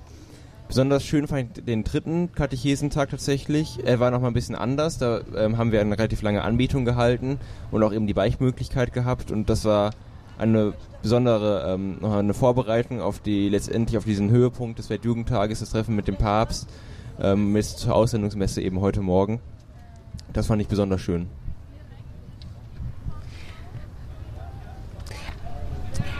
Das waren die vorbereitenden Tage auf die Begegnung mit dem Papst hin. Es waren, in, es war Input, kann man irgendwie sagen. Input, inhaltliche Vorbereitung, Gedanken, Austausch. Dann, wie du sagst, David, mit dem Höhepunkt in dieser Katechesentage ist ein Vormittag der Barmherzigkeit gewesen, wo es nicht um Theorie, nicht um Austausch ging. Da ging es dann darum, selbst in Aktion zu treten, selbst Jesus zu begegnen in der Anbetung und in der Beichte. Und dann kommen wir nochmal zurück auf die Begegnung mit dem Papst. Der Papst als die Figur in unserer Kirche, in der die Gegenwart Christi besonders gebündelt ist. Er ist der Stellvertreter Christi auf Erden. Und ihm zu begegnen heißt ein Stück weit, ja, dieser wirklich singulären Gestalt in der katholischen Kirche zu begegnen, die die Gegenwart Gottes für uns in dem Amt besonders bündelt. Es ist das erste Mal, dass ihr beiden den Papst gesehen habt, Sophia David. Also für mich war es nicht das allererste Mal. Ich war schon mal mit meiner Familie in Rom Dort haben wir auch eine Papstmesse besucht und hatten das Glück, dass der Papst direkt an uns vorbeigefahren ist. Wir waren relativ nah am Geländer. Das war die erste Begegnung mit dem Papst ähm, in Rom auch immer wieder bei dem Angelus, wo man den Papst zwar nicht ganz aus nächster Nähe sieht, aber ihn zumindest mal erahnen kann als weißen Punkt in irgendeinem Fenster. Ähm, genau, dort habe ich den Papst immer wieder gesehen, aber es war schon, ähm, es war nicht, nicht zu häufig, dass ich den Papst gesehen habe, deswegen es war immer noch eine sehr beeindruckende Erfahrung, besonders eben das, was Martin auch schon erwähnt hat, dass man eben gemerkt hat, hier vereint sich der gesamte katholische Glauben, hier sind alle irgendwie eins und hier gehören alle zusammen. Ähm, für mich war es, glaube ich, auch nicht ganz das erste Mal, dass ich den Papst gesehen hatte. Bei mir war das, ähm, ich glaube, wenn es richtig war, 2019, als wir ähm, auch mit den Ministranten nach Rom gefahren sind. Ich glaube, da war das erste Mal, dass ich den Papst gesehen hatte. Aber das war für mich, glaube ich, auch nochmal eine ganz andere Erfahrung. Da war ich nämlich noch sehr jung. Ähm, da war ich nämlich noch äh, fünf Jahre jünger als jetzt. Ich glaube, ich habe falsch gerechnet. Vier Jahre jünger als jetzt. Ja, Mathe-LK.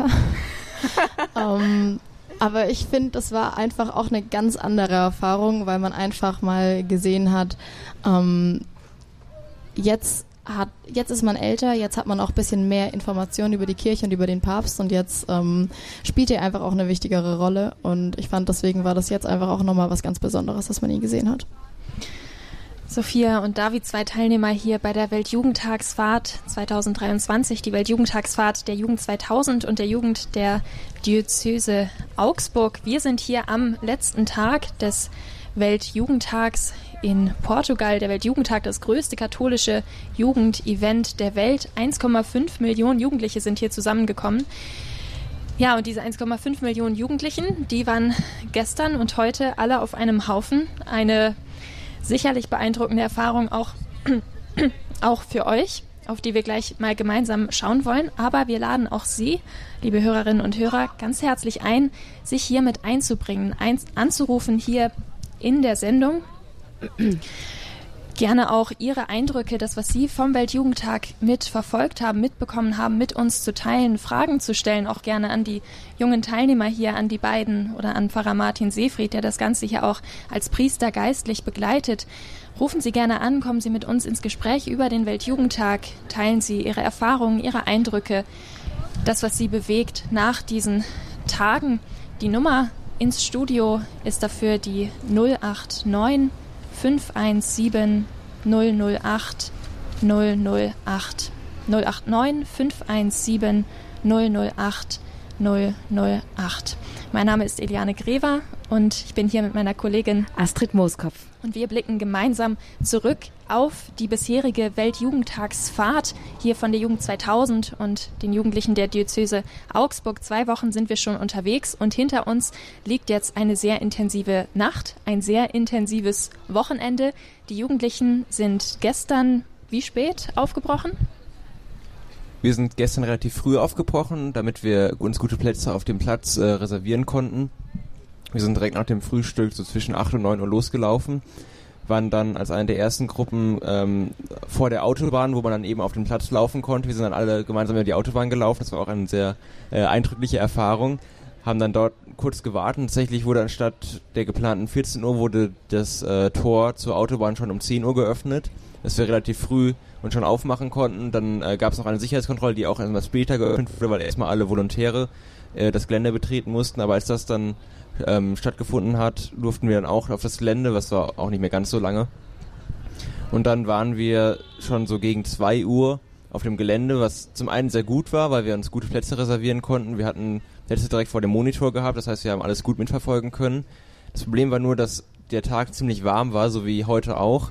Das heißt, wir haben den gesamten Mittag und Nachmittag ähm, auf diesem Feld ohne großen Schatten ähm, verbracht, denn es gab kaum Bäume und die Bäume, die wenigen Bäume, die es gab, hatten wenige Äste und die waren sehr äh, begehrt. Das heißt, ähm, wir hatten kaum Chancen auf Schatten und mussten uns dann mit nassen Handtüchern und äh, Sonnenhüten und äh, mit Rettungsdecken, die wir uns über uns gespannt haben, vor der Sonne schützen. Da muss ich doch gerade noch einwerfen, das, was David gerade gesagt hat mit den ganzen Rettungsdecken und so. Also ich sag, das war mal eine ganz andere Erfahrung, wie man Sommer erleben konnte und wie man Hitze erleben konnte. Ähm, wir saßen da in der Menge auf der Autobahn und haben gewartet, bis wir reinkommen. Also erstmal, das war eine äh, war ein Erlebnis. Sonst fährt man auf der Autobahn und dann, also da wurde auf jeden Fall erstmal ein Bild gemacht, wie wir auf der Autobahn stehen, eine ganze Menschenmenge, ich weiß nicht wie viele tausend Leute und einfach nur warten unter dieser Rettungsdecke. Also ich sag, das ist auf jeden Fall was, was man ähm, zu Hause erzählen kann und dann später wahrscheinlich in zehn Jahren immer noch erzählen kann. Und als wir dann auf dem Platz waren, also ich sage, warm war es immer noch. Ähm, davon wurden wir nicht befreit, aber ich sage, dann sind wir wenigstens schon mal da gewesen. Und ähm, eben, ich bin noch nie auf die Idee gekommen, mir jetzt irgendwie ein komplett nasses Handtuch auf den to Kopf zu klatschen, aber das war dann da gang und gäbe. Und auf einmal hat man äh, Leute mit ähm, Waschlappen, äh, Handtüchern und Hut rumlaufen sehen. Ähm, also ich sag, das war eine Erfahrung. Klingt nach einer ganzen Menge Spaß auch, aber, man hörte auch immer wieder Hilferufe und Verzweiflung. Gab es auch sowas, einen Moment, wo die Stimmung zu kippen drohte, Wassermangel und irgendwie Erschöpfung? Tatsächlich war das Wasser schon ein Problem auf dem Feld. Es gab zwar reichliche Wasserstellen mit vielen Wasserhahnen, wo auch aus der Erde Wasser gepumpt wurde mit unterirdischen Rohren. Das heißt, es war kein Problem, dass es genug Wasser war. Das waren nur ähm, doch irgendwie für die 1,5 Millionen Menschen doch etwas zu wenige Wasserstellen. Und dann gab es auch einen Zeitpunkt, dann irgendwann nachmittags bis abends, als dann die meisten auf dem Feld waren und schon die ersten Wasservorräte ausgetrunken wurden, wo dann ähm, sehr lange Schlangen waren vor den Wasserständen, wo wir dann auch lange warten mussten, um unsere Handtücher wieder nass zu machen, unsere Flaschen wieder aufzufüllen. Apropos lange Schlangen vor den Wasserstellen, äh, es gab natürlich auch lange Schlangen vor den Toiletten und das war dann tatsächlich auch mal irgendwann ein Problem, weil ähm, ja, wenn man so viel Wasser trinkt, muss man auch tatsächlich mal irgendwann auf Toilette gehen und also ich sag, das war auch eine Herausforderung. Allein wenn man nicht mal musste, man musste sich den Weg durch die ganze Menge bahnen, um irgendwo hin zu gelangen. Also ich sag, es waren sehr viele Menschen, aber ich finde, das hat es auch ausgemacht, weil das war einfach auch mal eine ganz andere Erfahrung mit so 1,5 Millionen Leuten auf auf einem Feld zu übernachten. Also ich habe zwar schon mal über, unter freiem Himmel unter, übernachtet, aber da waren wir zu dritt. Und das war in der Freundesgruppe und da waren wir klein. Ja, okay. ähm, und das war einfach nochmal was ganz anderes. Wir waren nicht mehr klein, wir sind jetzt 18. Ähm, wir sind auch nicht zu dritt gewesen, sondern mit 1,5 Millionen Menschen. Und wir lagen Matratze, was heißt die Matratze? Isomatte an Isomatte. Ähm, und ich sag, wenn man das erleben darf und dann auch noch der Papst am nächsten Morgen eine Messe hält, also ich sage, dann hat man auf jeden Fall was mitgemacht. Auf jeden Fall eine enorme logistische Herausforderung auch dort. Der Platz, auf dem das Ganze stattgefunden hat, der Teju Park, wirklich ein riesiges Gelände, ein riesiges Gelände direkt an der Küste. Das war vielleicht noch ein kleiner Vorteil, weil immer wieder eine leichte Meeresbrise dann doch über den Platz hinweg, hinweggekommen ist und ein bisschen Erfrischung gebracht hat. Ansonsten war das wirklich ein, ein sehr, sehr großes Areal, aufgeteilt auch in verschiedene Sektoren, damit die Jugendliche, die, die Ströme der Jugendlichen die den ganzen Samstag über zum Platz hinströmten, dass die auch irgendwie organisiert auf den Platz da gelangen, einigermaßen organisiert zumindest. Ja, und alle da waren dann irgendwann zu Vigil. Ihr habt schon einige Stunden dann ausgeharrt, als es losging. Das war um ja gegen 9 Uhr Lissabon-Zeit hier die Vigil mit Papst Franziskus eine Zeit des Gebetes. Vorher gab es auch ähm, ja wie so eine kleine Show und nachher dann aber vor allem der Höhepunkt, die eucharistische Anbetung. Ist euch da irgendwas besonders hängen geblieben? Irgendwas, was euch besonders berührt hat vielleicht? Also ich fand es besonders eindrücklich, wie wirklich all diese 1,5 Millionen Menschen auf dem Boden knieten oder auch standen oder irgendwie in einer Gebetshaltung waren und alle intensiv auf die Bildschirme oder eben vor allem auf die Bühne geschaut haben und intensiv gebetet haben und alle miteinander rumherum. Das war auch wieder diese, diese Erfahrung der Gemeinschaft, dass wir alle zusammen gebetet haben, alle irgendwie dasselbe mehr oder weniger gebetet haben, alle dieselben Hintergrund hatten. Und das war sehr, sehr eindrücklich. Es gibt immer diese Orte, wenn, wenn viele Menschen an einem Ort beten, dann hat das so ein gewisses Gefühl. Besonders auch über längere Zeit. Das sind eben vor allem diese großen Wallfahrtsorte, aber an dem Ort hatte ich auch das Gefühl, dass eben sehr, sehr viele Menschen an diesem einen Ort so intensiv gebetet haben. Wir haben auch schon eine erste Anruferin hier bei Radio Horeb und Radio Maria im Sonntagabendlichen Standpunkt. Wir sprechen über den Weltjugendtag 2023. Wir sind hier in einer Gesprächsrunde mit David, Sophia und Pfarrer Martin von der Jugend 2000 und der BJA Augsburg. Wir sind gemeinsam unterwegs nach Lissabon gewesen und sind es noch immer. Und Sie, liebe Hörerinnen und Hörer, waren natürlich mit dabei, ganz intensiv im Programm mit einbezogen. Und ich freue mich jetzt, unsere erste Anruferin aus Trier hier begrüßen zu dürfen. Es ist Frau Warscheid. Grüß Gott, Frau Warscheid. Bescheid. Hallo, grüß Gott. Ihr habt mein Flehen erhört. Ich wollte mit jemandem sprechen, der live dabei ist und war. Ich sitze hier im Rollstuhl ganz alleine in der Wohnung, kann mir nicht vorstellen, wie es ist, mit anderthalb Millionen Leuten da auf dem Feld zu sitzen. aber ich habe mitgebetet. Und das, was jetzt gerade kurz vorher war, dieses gemeinschaftliche Beten, egal in welcher Sprache, das ist sowas von intensiv. Also die, äh, der, der Russe, der hätte müssen äh, Gleichgewichtsstörungen kriegen. Das, äh, weil so viel Intensität des Gebetes zum Himmel ist, um Frieden, um Barmherzigkeit und das, das schnelle Aufbrechen. Ja, schnell geht bei mir schon nichts mehr. Ich sitze über 30 Jahren jetzt im Rollstuhl. Bei mir geht's langsam. Aber die Ansprache vom Papst, die Äußerungen von jungen Menschen, jetzt habe ich an euch ganz besonders eine Frage. Was kann, was könnt ihr mitnehmen in eure Gemeinde, dass hier ein bisschen mehr Impuls in unsere Kirche wiederkommt? Ich glaube, darauf hat David eine Antwort. Also ich fand besonders Genau, also ähm, besonders eindrücklich fand ich eben das, was Papst Franziskus uns mitgegeben hat bei der Aussendungsmesse, die drei Verben, leuchten, zuhören und sich nicht fürchten.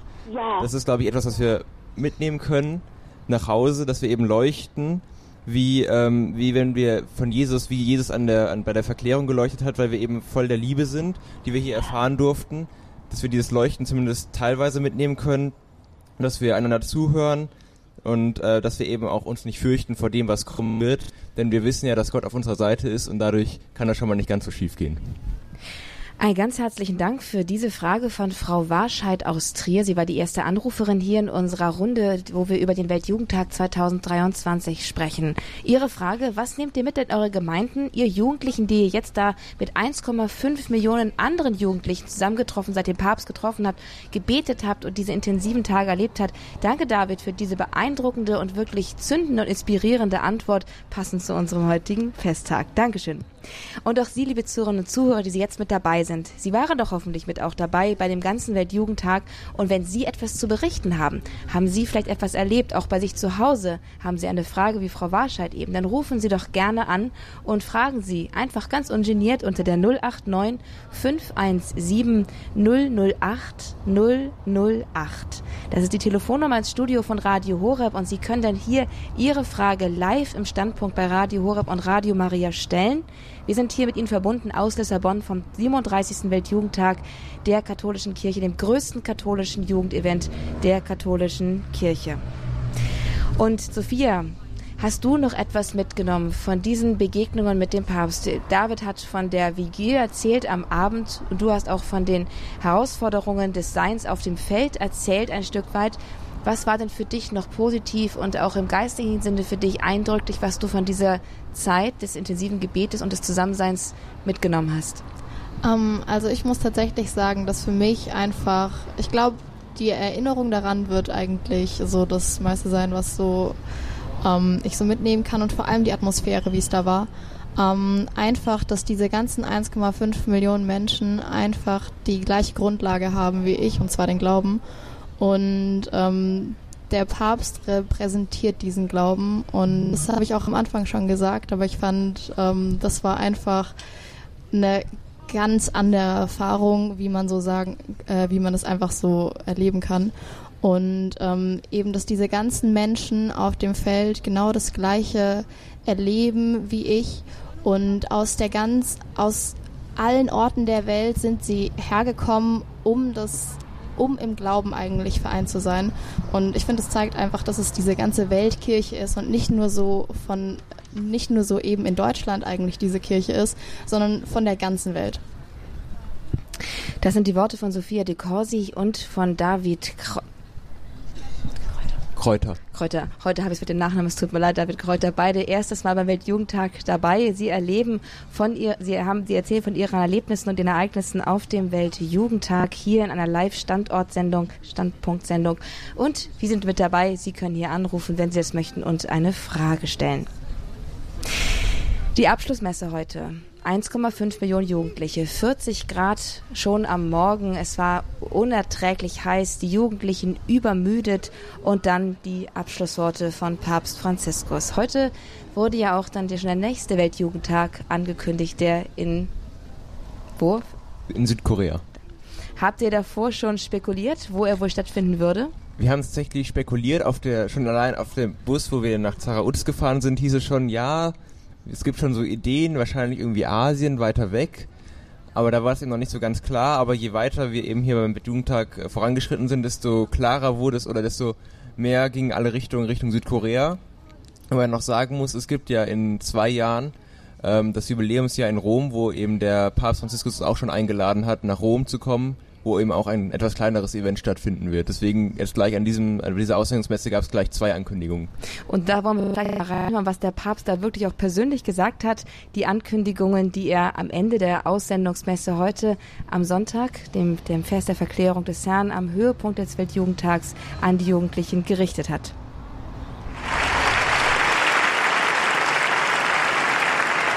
Y al final hay un momento que todos esperan. Und jetzt kommt der Moment, auf den alle gewartet haben, die Ankündigung der nächsten Etappe des Weges. Aber bevor ich das verrate,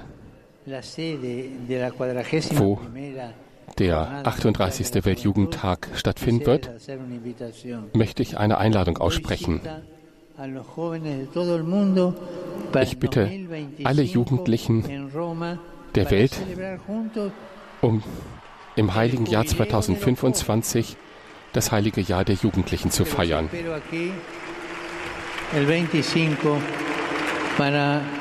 Ich erwarte Sie zur gemeinsamen Feier des Heiligen Jahres der jungen Leute. Der nächste Weltjugendtag findet in Asien statt, in Südkorea, in Seoul.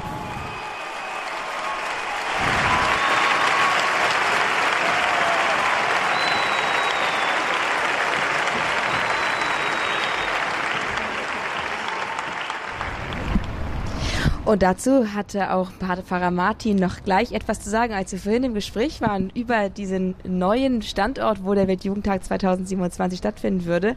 Da hat er gleich was zu sagen. Pfarrer Martin, wissen Sie noch, was Sie erlebt haben da? Ach so, ja, wir haben. Ich, ich war so früh dort, weil wir hatten eine deutsche Fürbitte. Und deswegen war ich in der Früh um fünf schon vor dem Altar und habe deswegen der ersten, ersten Reihe der Priester gesessen und konnte dann nachher mit einem von diesen Mädels aus Soul von den Koreanern sprechen. Und die waren so freundlich. Und ich dachte, okay, wow. Ich hätte nicht gedacht, dass ich jemals im Leben so eine Reise in so ein Land mache, aber jetzt äh, will ich dahin. Okay, Pfarrer Martin ist schon mal dabei. Wie sieht es bei euch aus? David, Sophia, seid ihr mit dabei in Südkorea, in Seoul? Also sofern ich mich, so wenn ich mich einrichten kann, sofern ich frei bekomme, gehe ich auf jeden Fall mit. Das ist ähm, schon dieser Weltjugendtag war so eine eindrückliche Erfahrung. Und ähm, ich freue mich auf zwei Sachen in Seoul. Ich freue mich auf einmal eben auf diesen Weltjugendtag wieder, der jetzt hier zu Ende gegangen ist. Ich freue mich wieder auf die Begegnungen, die man beim Weltjugendtag hat, auf den Papst. Aber ich freue mich eben auch, das Land kennenzulernen.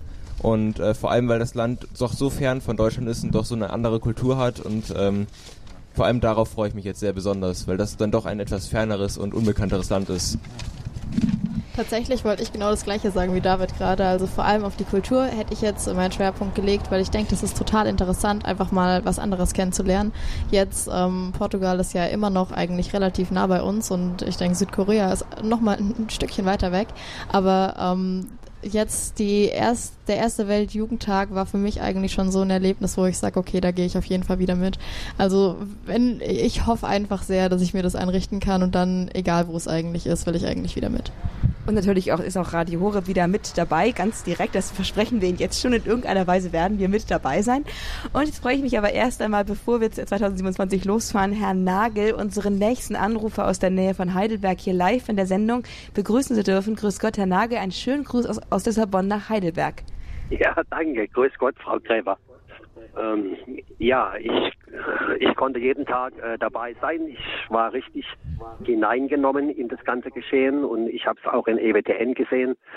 Äh, ich war ja früher öfters in TC und hab und äh, hab und kenne dann solche Veranstaltungen und ich habe mich richtig gefühlt, als wenn ich dabei bin. Und gestern Abend bei der eucharistischen Anbetung, da war eine Heiligkeit, das war ähm, unbeschreiblich.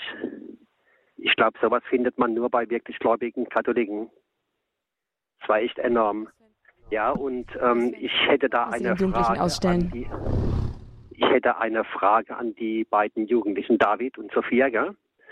Ähm, ob, äh, ob sie etwas also, äh, mitnehmen konnten, was was jetzt eine Basis für sie ist und ähm, also ob sie ähm, mich würde interessieren, ob sie äh, diese Vaterliebe, diese äh, diese diese Papa-Beziehung ähm, ähm, erleben konnten und und das äh, in sich in sich auch, äh, Sie wissen schon, was ich meine, ne? Ob sie ähm, also diese diese diese Gottbeziehung, ob, ob sich das da jetzt ähm, richtig äh, manifestiert hat, aufgebaut hat in ihrem Herzen, so die Beziehung zu Jesus und zur Mutter Gottes, ob das jetzt so als äh, äh, ob sie das als Basis mitnehmen können in ihr Leben. Das würde mich interessieren. Ich muss tatsächlich sagen, ich denke im Anf äh, bevor ich losgefahren bin, hatte ich gar nicht so den Eindruck oder ich dachte, das wird bestimmt eine schöne Zeit. Aber ich finde, ich bin jetzt tatsächlich überrascht, wie viel das in mir gemacht hat.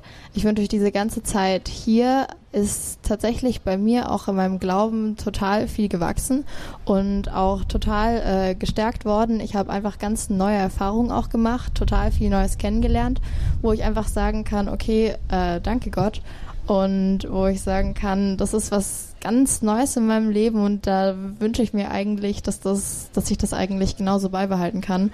Und ähm, ich habe mir schon ein paar Vorsätze gemacht, dass ich einfach äh, dranbleibe und vielleicht auch in meiner Gemeinde oder ähm, auch jetzt, ich fange ja jetzt dann bald an zu studieren, also ziehe weg von zu Hause und dass ich einfach dort dann einfach auch genauso meinen äh, Glauben mit Gott einfach auch mit den neuen Menschen teilen kann. Besonders schön fand ich auch, dass man hier sehr viele verschiedene Gebete hatten. Wir hatten jeden Tag eine heilige Messe, wir hatten Rosenkranzgebete, wir hatten diese Stundengebete und all das hat eben so eine Basis geschaffen, damit der Weltjugendtag gelingen kann, weil man eben immer in dieser Grundhaltung war, es ist irgendwie fast ein ständiges Gebet der Weltjugendtag. Und dadurch wurden dann auch die ganzen Begegnungen, die wir hier hatten, sei es mit dem Papst oder auch mit anderen Jugendlichen aus aller Welt, wurden sehr äh, eindrücklich und auch ähm, sehr heilsam, weil man eben diese Erfahrung hatte, hier bin ich nicht alleine, hier bin ich mit vielen Leuten, die ähnlich ticken wie ich. Und das war auch irgendwie eine Gotteserfahrung, die man da machen konnte, besonders eben auch bei den Anbetungen, die wir gehalten haben. Eine wirkliche Erfahrung von, von Gebet, von Gemeinschaft, von Gott begegnen, auch in der Gemeinschaft, auch dieses Geeintsein unter dem Papst, dieses sich erleben als gemeinsame katholische Weltkirche, das war ja, ganz, ganz spürbar hier beim Weltjugendtag, auch Thema hier in unserer Runde schon. Pfarrer Martin, die Ansprachen vom Papst, die waren mhm. ja schon auch sehr eindringlich. Er hat sehr direkt zu den Jugendlichen gesprochen. Was ist da so, mhm. was war, was war ihm da besonders wichtig, den Jugendlichen mitzugeben? Ja, tatsächlich, der Papst hat freigesprochen und ich finde überhaupt, dass er so spritzig war wie lange nicht. Also ich kann mich erinnern, er hatte Jahre, wo er immer so ganz langsam gesprochen hat und die Übersetzer warten mussten. Das war gar nicht mehr der Fall. Er hat richtig zackig gesprochen und ähm, hat auch irgendwie überraschenderweise gar nicht diese Reizthemen angesprochen, sondern hat diesen Grundgedanken wiederholt, du bist von Gott geliebt und Jesus ist bei dir und nicht deine Talente, nicht deine Stärken, nicht deine Schwächen, nicht deine Probleme, sondern einfach du, er möchte dich. Und ich glaube, dass auch dass das deswegen so ist, dass man gar nicht so leicht inhaltlich formulieren kann. Was haben wir jetzt mitgenommen vom Weltjugendtag? Mein großes Vorbild Johannes Paul II., der hat dann immer gesagt, ihr müsst eigentlich fragen, wen habt ihr mitgenommen? Also das war beim Weltjugendtag in Paris. Und im Grunde hat der Papst Franziskus genau da angeknüpft und den Jugendlichen nicht irgendwie was verkündet, also was sollt ihr jetzt machen? Das hatte man ja eigentlich gedacht, dass das das Thema wird. Steh auf und geh. Und jetzt, was sollst du machen? Und stattdessen hat er eigentlich nur uns Jesus verkündet. Und du bist geliebt und er ist in dir. Und dann zum Beispiel sagt er, ey, da gibt es eine Freude in dir und die Freude treibt dich an, dich eilig zu den Nächsten zu gehen. Aber nimm's dir gar nicht vor. Warte darauf, bis du Jesus begegnest. Und der, der treibt dich dann schon von alleine.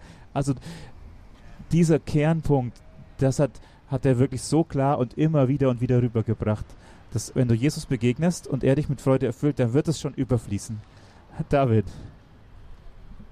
Ja, genau. Was mir dazu noch eingefallen ist, ähm, man hat gesehen, auch wenn der Papst ziemlich kaputt aussah, manchmal ist es eben eine doch weite Reise, ähm, hat er immer wieder ein Lächeln auf dem Gesicht gehabt, was mir immer wieder aufgefallen ist. Und er wirkte wirklich sehr zufrieden und dadurch ähm, durch diese Ausstrahlung der Zufriedenheit und der Glück, dieses Glücks, dass er eben jetzt hier sein darf und mit uns Jugendlichen feiern darf und eben auch andersrum, dass wir Jugendliche mit ihm feiern dürfen. Dadurch war eben die Botschaft auch nochmal eindringlicher und dadurch hat er sie auch überzeugend über zu uns tragen können. Sophia, hast du irgend, irgendeinen Gedanken, den du jetzt auch vom Papst mitnimmst? Oh, jetzt stehe ich gerade total auf dem Schlauch, mir fällt gerade gar nichts mehr ein. Irgendein, ähm, irgendein Eindruck vielleicht, der dich jetzt auch begleiten wird. Wir gehen jetzt ja nächste Woche in das Nachprogramm nach Valencia, hier mit der Fahrt vor der Jugend 2000 und den Jugendlichen vom Bistum Augsburg. Wir lassen das Ganze nochmal nachklingen. Valencia, glaubst du, das wird eine gute Zeit jetzt, um auch diese ganzen Eindrücke, diese vielen Eindrücke auch nochmal ein bisschen zu verarbeiten, verarbeiten zu können? Ähm, ja, doch, ich denke schon. Und zwar tatsächlich freue ich mich auch schon, dass es jetzt mal ein bisschen ruhiger wird und vielleicht wird ja auch das Wetter ein bisschen angenehmer. Ähm, aber ich denke, es wird auf jeden Fall eine Zeit werden, wo wir einfach auch nochmal ins Gespräch kommen können über den Glauben und einfach auch wirklich nochmal das verarbeiten können, was jetzt wirklich passiert ist. Und ich denke, das ist großartig. Das Tempo nimmt ab. Temporeiche zwei Wochen haben wir hier hinter uns gebracht auf dem Weltjugendtag 2023, dem 37. Weltjugendtag, den die katholische Kirche feiert, begeht wo der sich ereignet, denn es ist einfach ein gewaltiges Ereignis, ein, was ein, ein Grundgerüst, Grundgerüst erschütterndes Ereignis, das hier stattfindet und das wirklich auch in die geistlichen Fundamente tatsächlich tief eindringt und sie verändert, wie wir hier auch ein Stück, ein Stück weit auch schon anklingen hören konnten. Wir haben heute Rückblick gehalten im Standpunkt bei Radio Horeb und Radio Maria auf bisher zwei Wochen Weltjugendtag, Vorprogramm und Kerntage des Weltjugendtages und haben Revue passieren lassen, was bereits sich ereignet hat, was uns passiert ist, was uns, was wir erlebt haben, was sich in uns verändert hat, was wir Neues gesehen haben und was wir erst in der folgenden Woche werden verarbeiten müssen, damit es wirklich tief fallen kann. Aber auch schon, was wir mitnehmen. Liebe Zuhörerinnen und Zuhörer, es ist ein ganz großes Privileg, das alles mit Ihnen teilen zu dürfen. Und diese zwei, Wochen gehen jetzt noch weiter. Sie gehen weiter in eine Woche des Nachklingens, wie Sophia es auch schon andeutete, des weniger temporeichen, temporeichen Abklingens, Nachklingens, Vertiefens, des Austausches. Und auch da werden wir mit dabei sein. Zusammen mit dem Papst wollen wir diesen Standpunkt nicht beenden mit einem Es ist aus, wir gehen auseinander, sondern mit einem Vorwärts. Und nun vorwärts.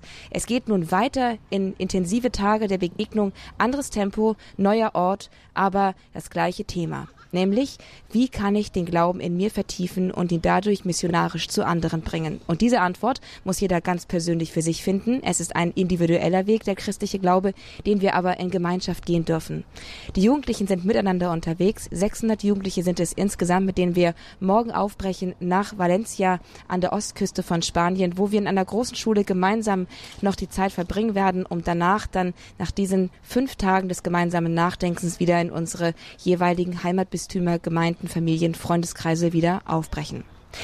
Ich freue mich darauf, Sie auch in dieser Zeit mit, der, mit, dem Neuesten auf dem Stand halten zu dürfen. Zusammen mit einem Team von zwölf Leuten sind wir unterwegs. Techniker, Online-Redakteure, Redakteure. Wir halten Sie auf dem Laufenden auf, auf, auf Facebook, Twitter und Instagram, im Live-Programm, im Radio und in Bild und Ton. Schauen Sie einfach vorbei auf www.horeb.org. Dort halten wir Sie einmal über alles Gelaufene im Live-Programm auf, dem auf dem Laufenden. Oder Sie lassen sich stündlich updaten auf unseren Social-Media-Kanälen Kanälen, auf Instagram vor allen Dingen.